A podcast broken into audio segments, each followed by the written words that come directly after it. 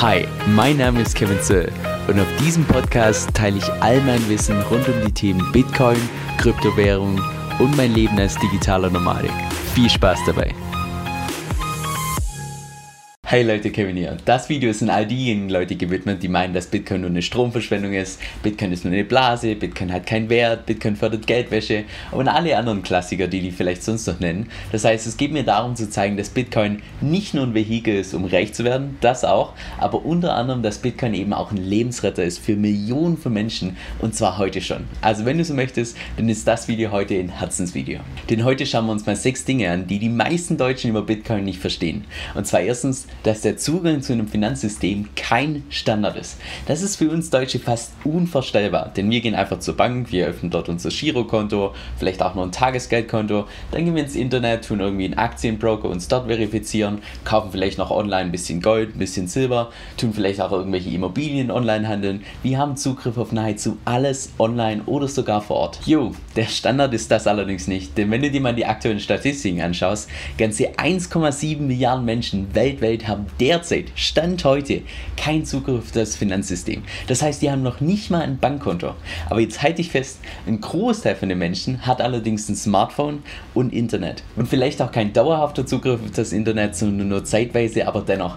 Dadurch haben sie tatsächlich Zugang zu Bitcoin. Und das ermöglicht beispielsweise den ganzen Leuten aus Zentralafrika, dass die ganz automatisch jetzt auf einmal sparen können, dass die investieren können, dass die online was bezahlen können. Das heißt, der Zugriff durch Bitcoin allein ist für manche Leute schon absoluter Gamechanger. Jetzt kommen wir zum zweiten Punkt, Thema Hyperinflation. Und sicher hast du schon mal in die ganzen Geschichtsbücher reingeschaut, wo du siehst, 1923, irgendwelche Deutsche, so ganz populär mit diesem Bild, mit dieser Schubkarre, wo jemand mit einer ganzen Schubkarre voll Geld zum Bäcker fährt, um tatsächlich ein Brot zu kaufen, weil das Geld einfach so einen geringen Wert hatte. Und mittlerweile diskutieren wir darüber, wann kommt der nächste Crash, kommt es zur Hyperinflation und so weiter. Jo. Was viele an der Stelle allerdings vergessen ist, dass bereits heute ganze 1,5 Milliarden Menschen in Gebieten wohnen oder beziehungsweise Ländern, wo die Inflation derzeit schon im zweistelligen oder sogar dreistelligen oder vierstelligen Bereich ist und insbesondere bei Lebensmitteln. Und da reden wir nicht nur von einem Land, sondern laut Alex Gladstein von der Human Rights Foundation sogar von 35 Ländern. Und wenn du das mal hochrechnest, 35 von den Summe 195 Ländern, wir reden da von 18% aller Länder, für die Hyperinflation tatsächlich zum Alltag gehört. In Venezuela hat beispielsweise die einheimische Währung, der venezolanische Bolivar, allein in den letzten drei Jahren ganze 99,8% an Wert verloren. Geld dir das mal, 99,8%, das ist nahezu alles. Und für Leute in solchen Regionen war es vor Bitcoin noch üblich, dass sie dann beispielsweise Ziegen kaufen, Schafe, Kühe und so weiter, um eben ihr Geld darin zu, ich sag mal, lagern. Jetzt das Problem ist an der Stelle, naja, wenn die irgendwie krank werden, wenn die gestohlen werden und so weiter, naja, dann ist halt auch das Geld weg. Und Gold und Silber ist eben für die meisten Leute vor Ort nicht wirklich zugänglich. Aber mittlerweile haben genau die Leute übers Internet auch Zugriff auf Bitcoin und damit auf einen zuverlässigen Wertespeicher. Dann kommen wir jetzt auch schon zum nächsten Punkt, und zwar, dass Flüchten aus Ländern selbst heute noch ein Ding ist. Und das ist wahrscheinlich ein Punkt, der für die meisten Deutsche, inklusive mir, jetzt noch fast unvorstellbar ist. Also stell dir das mal einfach bildlich vor, dass du alles hinter dir lässt, sämtliche Freunde, Freunde, Familie, alles, was du besitzt und dann irgendwie das Land verlassen willst. Also Boah, ich tue mir extrem schwer, mir sowas vorzustellen. Aber ja, Statistiken zufolge, laut 2020 ist es tatsächlich nur so, dass ganze 82 Millionen Menschen weltweit, zumindest von denen, wo man weiß, tatsächlich im Flüchten sind. Weil beispielsweise denen ihre Regierung korrupt ist, weil irgendwelche Menschenrechte verletzt, verletzt werden oder weil beispielsweise auch Krieg herrscht. Das heißt, wir reden da von einer Menschenmenge, die fast genauso groß ist wie die Einwohnerzahl in Deutschland. Und stell dir das mal vor, dass jetzt jeder Deutsche flüchten würde. Stell dir mal die Menschenmenge vor. Wir reden da von unglaublich vielen Menschen. Und so zuvor, vor Bitcoin war es eben so, naja, du konntest jetzt nicht einfach so mal dein Haus mitnehmen beim Flüchten, konntest auch nicht irgendwelche tollen Gemälde mitnehmen, auch keine Goldbarren oder sonst was. Das heißt, wenn du tatsächlich früher geflüchtet bist, dann hieß das, du lässt wirklich alles hinter dir. Sämtliche Freunde, Familie und natürlich auch all dein Vermögen. Aber mittlerweile mit, mit Bitcoin kannst du dir buchstäblich nur eine Reihenfolge an Wörtern merken in deinem Kopf und damit nackt das Land flüchten. Du hast dein komplettes Vermögen immer bei dir. Viertens, dass korrupte Regierungen tatsächlich der Standard sind. Denn wenn du beispielsweise wie ich nach der Kriegszeit geboren wurdest und in Deutschland, naja, dann kennst du Deutschland höchstwahrscheinlich als dieses, ich sag mal, strukturierte Land mit dieser ordentlichen Demokratie, stabile Politik und so weiter. Aber damit sind wir tatsächlich mehr die Ausnahme als die Regel.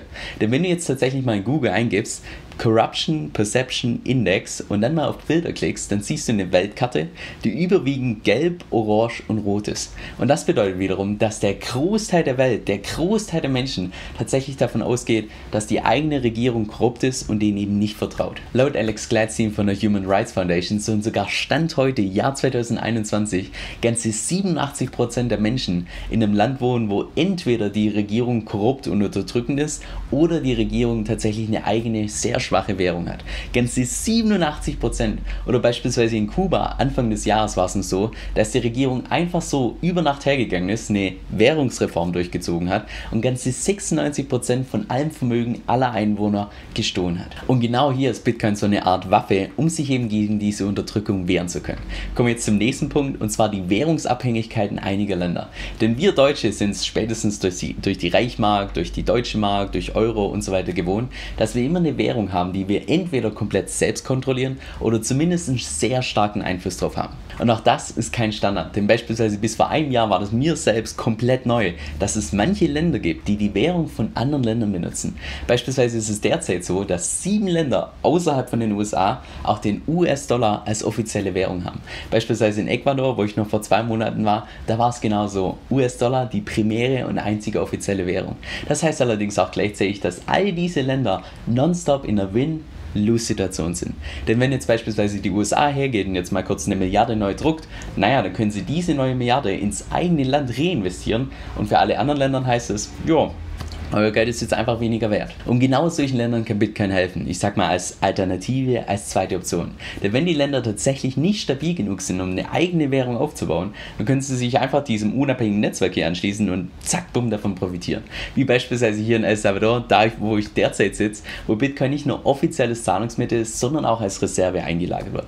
Win-Win. Und sechster Punkt, ich nenne es mal die Bankenabzocke bei den ganzen Remittances. Denn ich gehe mal davon aus, dass ein Großteil der Deutschen, insbesondere im jüngeren Alter, noch gar nie eine Auslandsüberweisung machen musste. Warum? Naja, in ganz Europa ist nahezu überall der Euro präsent und selbst in den Ländern, wo der Euro nicht die offizielle Währung ist, selbst dort wird er größtenteils akzeptiert. Jetzt bei anderen Ländern, da ist es anders. Denn beispielsweise hier in El Salvador machen diese Remittances ganze 23% vom Bruttoinlandsprodukt aus. Oder anders ausgedrückt, die Arbeitssituation der derzeit hier vor Ort ist so schlecht und die Geringe so gering, dass Leute hier freiwillig die eigene Familie verlassen, das eigene Land verlassen, im Ausland arbeiten und dann Geld zurück in die Heimat schicken, um die Familie supporten zu können. Das Problem ist jetzt allerdings nur, dass wenn man tatsächlich vom Ausland kleinere Geldbeträge zurück in die Heimat schickt, dann sind die Provisionen, die Kosten, die dadurch entstehen, teilweise exorbitant hoch. Denn wir reden da von 20, 30 bis zu 50 Prozent an Kosten laut CNBC, die tatsächlich für solche Überweisungen mit draufgehen. Ganz davon abgesehen, was das für ein Aufwand ist und so weiter. Aber mittlerweile durch Bitcoin und insbesondere das Lightning-Netzwerk, naja, so eine Auslandsüberweisung, ein paar Klicks instant nahezu kostenlos. Jupp, und ohne jetzt irgendwie tief reinzugehen in Themen wie Handelsverbote, Staatskontrolle und so weiter, das sind tatsächlich schon alles Punkte, die dieser wertlose Bitcoin schafft, der sowieso nur reine Spekulation ist, eine absolute Blase und dann noch viel Strom verbraucht. so, jetzt zum Schluss noch eine Empfehlung, die von Herzen kommt. Und zwar wusstest du, dass du mit Kryptowährungen auch passiv Geld verdienen kannst, ohne dass du deine eigenen Coins dabei verkaufst? Ich persönlich tue beispielsweise mit dem Coin namens DeFi staken. Und staken Staken heißt im Prinzip nur vereinfacht gesagt, dass du deine eigenen Coins zur Verfügung stellst und dafür eine Rendite bekommst. Und bei DFI sind es derzeit rund 100% pro Jahr. Das heißt, selbst dann, wenn der Preis über ein Jahr gesehen konstant bleibt, habe ich dennoch einen Profit von ganzen 100% gemacht. Und ich weiß schon, das hört sich zu Beginn erstmal total spammy an. Insbesondere dann, wenn man relativ neu im Kryptomarkt ist. Wenn du das jetzt allerdings mal selbst ausprobieren möchtest und dich vielleicht auch selbst überzeugen möchtest, dann kann ich dir ebenfalls die Plattform namens Cake empfehlen, die ich auch selbst verwende.